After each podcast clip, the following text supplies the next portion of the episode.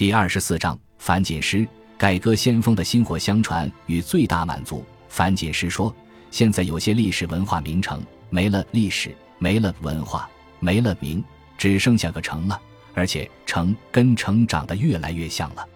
目前文化遗产保护方面有一个大的误区，就是让太多现代的东西，比如现代建筑、商店等挤进来，破坏了遗产依存的自然景观和环境。”敦煌莫高窟在这一点上做得非常专业，附属设施远离石窟景区。文物的保护不是一时之事，为了使文物得到长久有效的保护，使之能完整地、真实地留存后世，我们敦煌研究院制定了一系列相关规章制度，也极力促使一些相关的法律法规健全起来，这为莫高窟的保护提供了强有力的法律保障，规范了莫高窟的保护、利用。管理等各项工作，比如我们清点迁移了保护区内的现代建筑，及时制止了一些在保护区范围内架电线杆子、引水等危害遗产环境保护的事件。石窟壁画比较脆弱，按照自然规律，这些东西都会慢慢衰亡。特别是自元代以来的几百年，敦煌石窟就处于没人管理的状态，各种人为的损坏、自然的损坏。使石窟得了不少病，我们有一支专门的科研保护队伍，做了大量的工作，但能够做到的只是让石窟艺术延年益寿。樊锦诗说：“最关键的是做好日常工作，预防在先。”我们在莫高窟崖顶窟前设立了三个全自动气象站，对区域环境中的温度、湿度、风速、日照、降雨量等环境要素连续监测。已经积累了大量的基础环境数据，而且每个洞里也都有监测系统，洞里面的情况变化都是以数据说话。一旦发现问题，就立刻采取应对措施。作为全国政协委员，樊锦诗忠实履行着自己的职责。他的大量提案离不开他所追求的文物保护事业。为了防止筹建的敦煌至格尔木铁路可能给敦煌莫高窟和鸣沙山月牙泉景区环境造成破坏。他向全国政协提案委员会提交了关于坚决要求改变敦煌格尔木铁路设计方案敦煌段线路的建议的提案，最终促使敦煌至格尔木铁路敦煌段选择了新线路。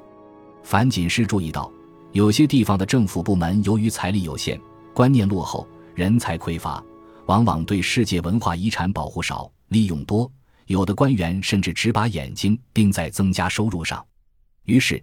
他在全国两会上一次次呼吁，世界文化遗产绝不是摇钱树。在全国政协会议上，樊锦诗曾提交过关于世界文化遗产收回到省级部门保护管理的提案，建议由省级人民政府管理世界文化遗产，集一省的专业科技力量，提高世界文化遗产的保护水平，正确处理利益之争，为子孙后代留住顶级的文化瑰宝。他说：“我国政府对文化遗产所持态度很明确，那就是充分保护、适度利用。但现实情况却并不令人满意，普遍存在重申报、轻管理、重开发、轻保护的现象。一些地方政府拼命地去申报世界文化遗产，一旦申报成功，就把它当成摇钱树，利用这个招牌来增加地方财政收入。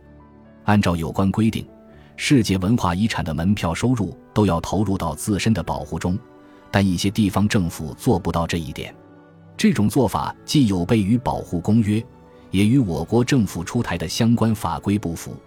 樊锦诗在调研中发现，敦煌发展光电的前景看好。我们现在使用的能源无非是煤电、水电、风电等形式。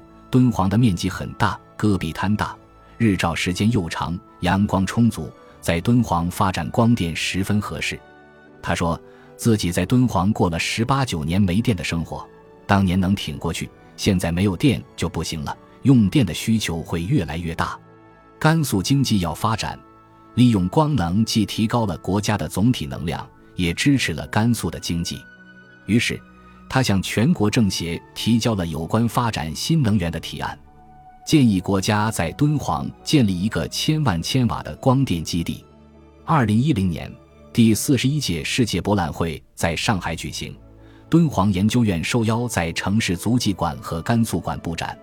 常于上海的樊锦诗很珍惜莫高窟艺术在故乡亮相的机会，经与上海世博局商定，敦煌研究院选送一件五代至宋时期的木雕六臂观音像。四件唐代彩塑和五件唐代写经，共计十件珍宝入驻世博会，还复制了三个洞窟。敦煌是中国的，也是世界的。敦煌的保护离不开国际合作。从二十世纪八十年代起，敦煌研究院在全国文物界首开国际合作先河，先后与日本、美国、澳大利亚、英国等国家的一些文物保护和研究机构开展合作。曾有人说樊锦诗崇洋媚外，但这个认准了道路绝不回头的老太太，坚持走自己的路，让别人说去吧。事实证明，她坚持要走的国际合作之路，使敦煌研究院与世界平等对话成为现实。樊锦诗对自己起初开展国际合作的动机毫不讳言，最早就是瞄上了人家口袋里的钱，后来发现先进的管理经验、技术理念更值得学习。再后来又发现，无论管理还是技术，总得有人来掌握吧。此后，在国际合作中锻炼、培养人才，成为樊锦诗最为重视的一件事。合作中，敦煌研究院坚持主动，一定要让自己的年轻人介入每个环节。与敦煌研究院已有多年合作经验的美国专家内莫·阿根纽先生与这位精明的合作者没少争论过。但他对这位常给自己出难题的老太太倒是评价颇高。任何一种合作都是人与人之间的合作，凡是一个很好的合作者，在他的领导下，敦煌研究院已形成了成熟的机构架构、人才架构。说来难以置信，地处戈壁荒漠的敦煌研究院拥有的博士生，在全国文物保护界位列第一。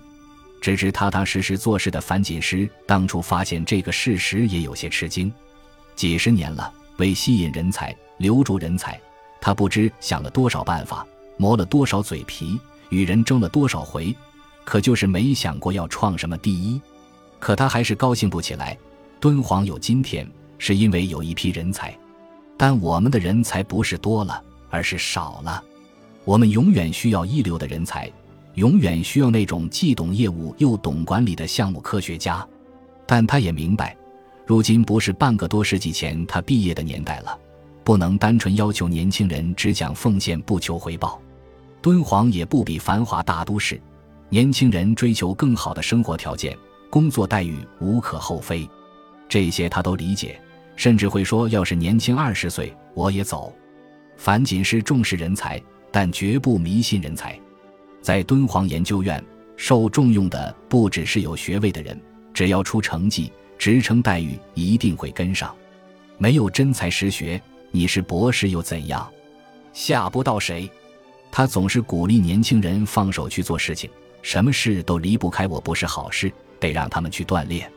樊锦诗爱惜人才，但他选拔人才有个标准：热爱敦煌，全身心投入。他可以容忍年轻人有毛病，但不能容忍他不爱敦煌。有毛病怎么了？李白活到现在。好多人会说他是疯子。院里有个年轻人，整天牢骚不断，怪话连篇。可人家业务过硬，好多没人研究的卷子，他都啃下来了。他有毛病没关系，你可以剔除他的毛病，用他的长处，但他绝不会强留一个对敦煌没感情的人。一次，有个博士闹着要调走，樊锦诗一句挽留的话也没说，三天就办好了手续。岁月的磨砺以及西北广袤天地的锻炼，让樊锦诗的性格变得坚韧而执着。年轻时的樊锦诗是个内向沉默的人，上台说不出话，照相的时候就往边站。但现在的他说话直来直去，在风沙中大声与人争论着，很多事情逼着你就非常着急，急了以后就会跟人去争了。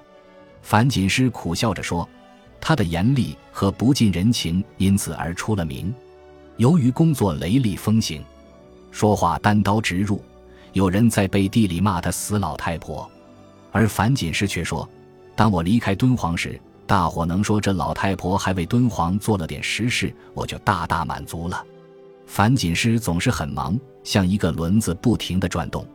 谈到敦煌的保护，你丝毫感觉不到这是一个已经年过八旬的老人了。大漠的风沙吹白了他的双鬓，但是对他来说，个人的衰老是无所谓的。但敦煌绝不能迅速老去。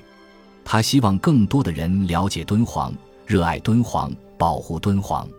敦煌我一直是向往的，河西走廊我是希望走到的。二零一九年全国两会上，来自甘肃的全国人大代表热情邀请总书记到敦煌看看。习近平这样回应：八月十九日。习近平总书记如约而至，甘肃考察首站来到敦煌莫高窟，探寻古丝绸之路的奥秘。作为敦煌研究院名誉院长的樊锦诗全程陪同。陪同考察期间，樊锦诗注意到，当习近平总书记出现在敦煌莫高窟时，现场一片沸腾，来自大江南北的游客激动不已，纷纷涌上来向总书记问好，问候声此起彼伏。总书记走上前，同大家亲切握手。走进洞窟，习近平仔细端详，不时向樊锦诗或其他工作人员询问莫高窟的历史渊源、文化传承和文物保护情况。听到莫高窟数百年来几经劫掠破坏，新中国成立后不仅得到妥善保护，而且敦煌文化日益发扬光大，远播海外。习近平不禁感叹道。国家强盛才能文化繁荣。当日下午，习近平在敦煌研究院主持召开座谈会，认真听取樊锦诗等专家学者关于文物保护、文化传承、文明互鉴的意见建议，向他们询问丝路花语、大漠敦煌等优秀文化作品创作、演出和走出去的成功经验，了解基层文物保护队伍的建设情况，听取关于加强文物保护和弘扬的意见和建议。习近平对敦煌文化保护研究工作表示肯定，强调敦煌文化是中华文明同各种文明长期交流融汇的结果。我们要铸就中华文化新辉煌，就要以更加博大的胸怀、更加广泛的开展同各国的文化交流，更加积极主动地学习借鉴世界一切优秀文明成果。习近平强调，研究和弘扬敦煌文化。既要深入挖掘敦煌文化和历史遗存蕴含的哲学思想、人文精神、价值理念、道德规范等，更要揭示蕴含其中的中华民族的文化精神、文化胸怀，不断坚定文化自信。要加强对国粹传承和非物质文化遗产保护的支持和扶持，加强对少数民族历史文化的研究，筑牢中华民族共同体意识。樊锦诗记得。习近平总书记还提出要推动敦煌文化研究服务共建“一带一路”，加强同沿线国家的文化交流，增进民心相通。要加强敦煌学研究，广泛开展国际交流合作，充分展示我国敦煌文物保护和敦煌学研究的成果。面对新的任务，樊锦诗充满了紧迫感。习总书记为我们今后的工作指明了方向，提出了思路。可以说，现在我们的任务非常艰巨。我们有退路吗？我们只能进。石窟，国家交给了我们，总书记又肯定了我们，能退吗？我们要抓住机遇，要创新，不能躺在成绩堆上，满意的不得了。要找出问题，找准问题。总书记一再说，文物要保护，要走好中国特色的文物保护、旅游开发道路。对于我们来说，要走好这条路，就是要抓住机遇，要创新，往前走。